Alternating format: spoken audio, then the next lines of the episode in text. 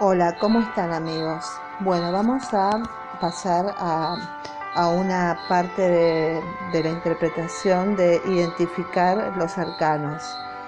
Todos los arcanos están contenidos en un rectángulo negro cuyas proporciones son las de un doble cuadrado. Los arcanos menores se subdividen en 40 cartas numéricas que representan la serie del 1 al 10 en cada uno de los palos y oros, bastos, copas, espadas. Esas cartas no tienen rótulo y en las series de copas, bastos y espadas llevan el número escrito lateralmente a ambos lados. La serie de los oros no tiene números. La figura 16, las 16 figuras de los arcanos menores, asimismo llamado triunfos, de eh, eh, en francés, quizá debido al hecho de que representan a personajes de la aristocracia, son cuatro por serie, el paje, la reina, el rey y el caballero. Todas llevan un rótulo en la parte inferior de la carta que indica su nombre, salvo el paje de oro que lo lleva escrito lateralmente a nuestra derecha.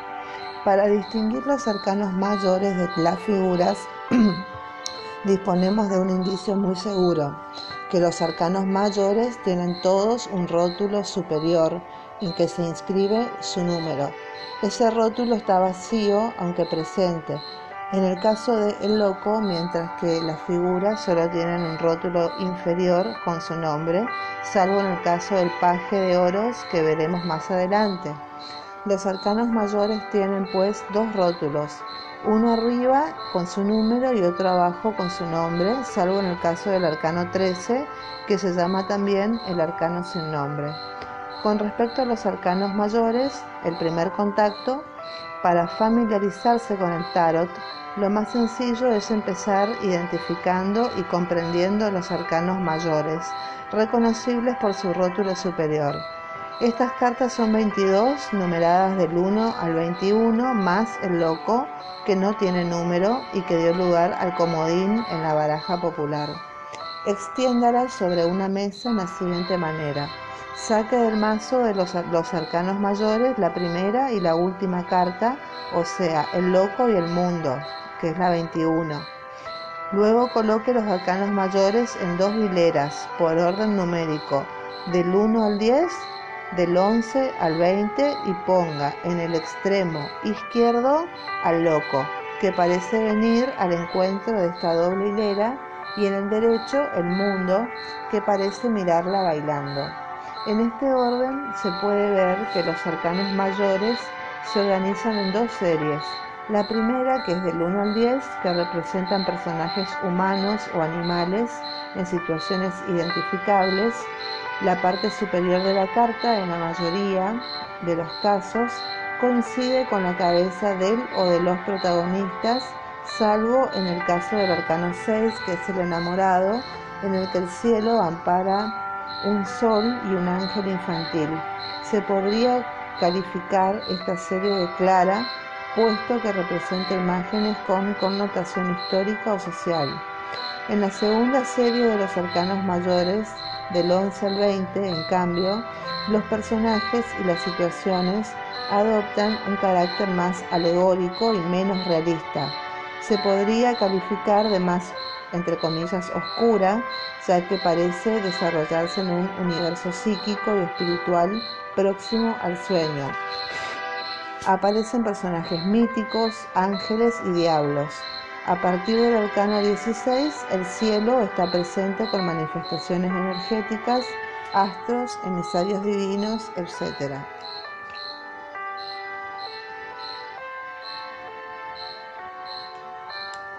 Mire los arcanos así ordenados y fíjese en los detalles que vayan apareciéndose espontáneamente. Preste atención a la dirección de las miradas. A veces están dirigidas a la derecha y a veces hacia la izquierda, y en algunos casos hacia adelante, con algunos personajes que nos miran a la cara, como son la justicia, el arcano 8, el rostro del sol, el arcano 19 o el ángel del juicio y el arcano 20. Ciertas imágenes le inspirarán quizás simpatía, algunas repulsión, otras alegría y otras temor. Estas reacciones son normales, proceden de nuestra educación y de nuestra historia personal. El tarot es un poderoso instrumento de proyección en que nuestra mirada identificará modelos ya conocidos, eh, lo cual en un primer momento nos hará reaccionar según unos esquemas de que, comportan eh, en todo habituales. Por ejemplo, a muchas personas les asusta el arcano 13 que representa un esqueleto.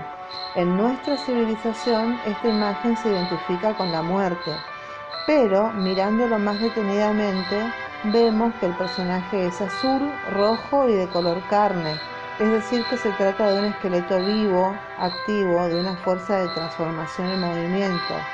Pero para aceptar esta interpretación del arcano 13 hay que empezar por reconocer la primera reacción que nos inspira la visión de esta carta. Lo mismo ocurre en todos los arcanos mayores. Tal personaje parecerá atractivo, otros resultarán repulsivos o antipáticos, uno nos recordará a un abuelo bondadoso, otro a un patrón dominante, una atractiva amante o una tía severa. No tema recoger sus impresiones. Anote cómo se siente en ese primer contacto con los arcanos mayores.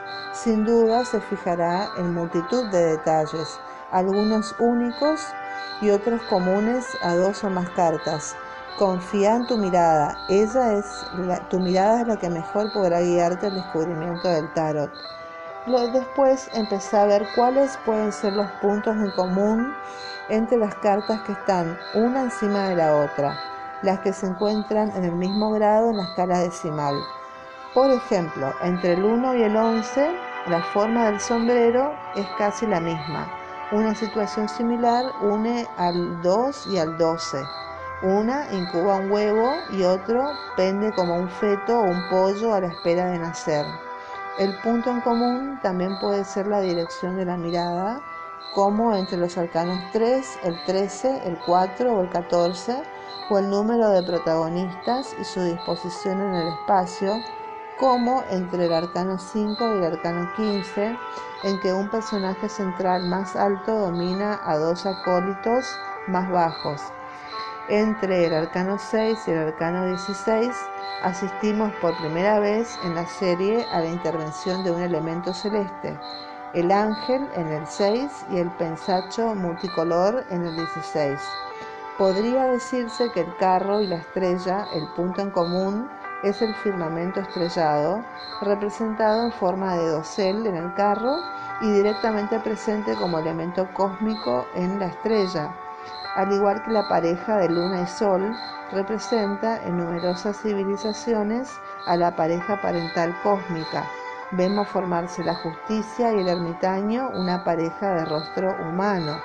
Y por último, la rueda de la fortuna y el juicio representan claramente, cada una a su manera, un momento decisivo de cierre de un ciclo y de apertura de una nueva vida. La primera serie de los arcanos mayores, que son del 1 al 10, representan a personajes humanos o animales en situaciones reconocibles. La parte alta de la carta coincide en su mayoría en los casos con la cabeza del o los personajes, salvo en el caso del arcano 6, que es el enamorado, donde el cielo ampara a un sol y a un cupido. Podríamos definir esta serie como la, la serie clara, pues representa imágenes con una connotación histórica o social. Y en la segunda serie de los arcanos mayores, que va del 11 al 20, los personajes y las situaciones adoptan un carácter más alegórico y menos realista. Se podría calificar de más oscura, ya que parece desarrollarse en un universo psíquico y espiritual próximo al sueño. Y aparecen personajes míticos, ángeles y diablos, y a partir del arcano 16, el cielo está presente con manifestaciones energéticas, con astros, emisarios divinos, etc. Los arcanos de la serie 1 al 10 realizan su acción hacia arriba. El mago alza su varita mágica como la emperatriz, el emperador, el papa y el príncipe del carro alzan su cetro. La papisa levanta su rostro del libro. Los tres personajes del enamorado están unidos por el ángel que vuela por encima de ellos. Y el ermitaño levanta la linterna y la justicia levanta el cielo con su espada como la esfinge de la rueda de la fortuna. De la serie de los arcanos de la serie 11 al 20 realizan su acción hacia abajo. La mujer de la fuerza actúa sobre el hocico del animal que apoya la cabeza, cabeza sobre su pubis. El colgado pende cabeza abajo. El esqueleto del arcano 13 ciega con su guadaña hacia el profundo suelo negro. El ángel de la templanza vierte sus líquidos o sus fluidos de una jarra alta a una jarra baja. El diablo reina sobre dos diablillos que tienen los pies y raíces hundidos en el suelo oscuro. Los dos personajes de la torre caminan con las manos mirando al suelo. La estrella vacía sus ánforas en un río que fluye a sus pies. La influencia de la luna actúa hasta en el crustáceo que la observa desde las profundidades del agua. Y el sol bendice a dos gemelos. En el juicio, un ángel envía su llamada musical a un hombre, una mujer y un niño que surgen resucitando de su tumba. Estas interpretaciones se dan a título de ejemplo. Usted puede estar o no de acuerdo con ellas y más adelante veremos cómo se sitúan en el estudio en detalle de los arcanos mayores y estos detalles y otros que usted podrá observar son indicios que a poco a poco le permitirán identificar la numerología del tarot. El tarot es progresivo. Fíjese ahora en el modo en que están escritos los números de los arcanos observará que a primera vista aparece una anomalía, porque el emperador del arcano está escrito con cuatro eh, líneas y no como corresponde a los números romanos. El ermitaño también, la templanza, que es el arcano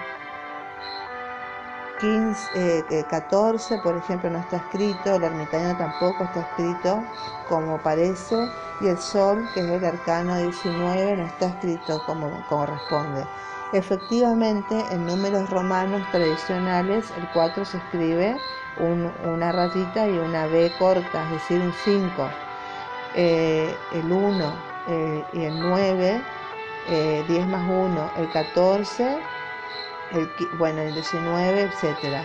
En las correspondientes arcanos son el 4, 1, 1, 1, 1, el 9, que es 5 más 1, 1, 1, 1, el 14, que es 10 más 1, 1, 1, 1, y el 19, que es 10 más 5 más 4 unos.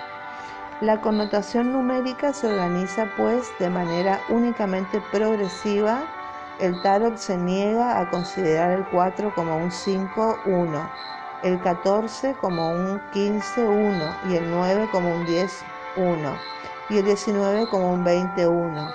Este detalle es una clave para la comprensión del tarot, porque acá nos indica que tiende a sumar más que a restar. Dicho de otro modo, describe un proceso de avance y de crecimiento grado a grado. Este descubrimiento nos incita a proceder por sumas y no por, eh, eh, no por restas cuando estudiamos la estructura del tarot. Estas simples constataciones, ya que nos permiten constituir una figura coherente de organización del tarot basada en su propia estructura, efectivamente partiendo de tres constataciones, que el tarot es progresivo, el valor más alto de los arcanos mayores es el 21 y el tarot procede por sumas. Se pueden colocar las cartas por orden numérico y unirlas en 12 parejas cuya suma da 21. Obtenemos entonces las figuras que aparecen bueno, en la página 58 y 59 y el esquema nos sugiere nuevas asociaciones entre arcanos mayores si el 21 representa la realización y el valor más alto del tarot, cada una de las sumas sugeridas aquí podría ser una posibilidad, un camino hacia esa realización. Por ejemplo, el loco y el 21. La energía fundamental se encarna en la realización total. El 1 y el 20. Un joven y una mente joven por el camino de la iniciación recibe la llamada irresistible a la nueva conciencia.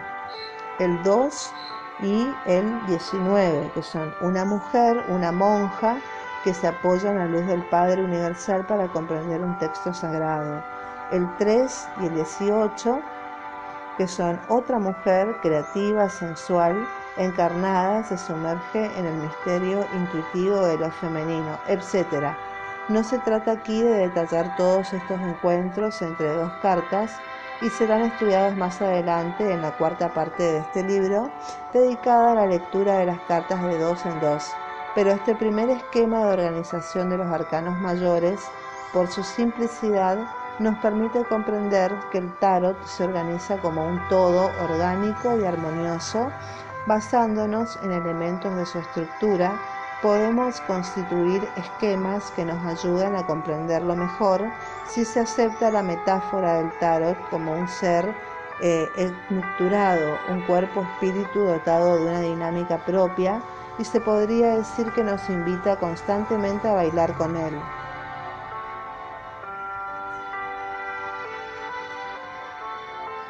Muy bien. Eso es todo por ahora. Nos quedamos en la página 59. Que tengan una buena jornada. Bye bye.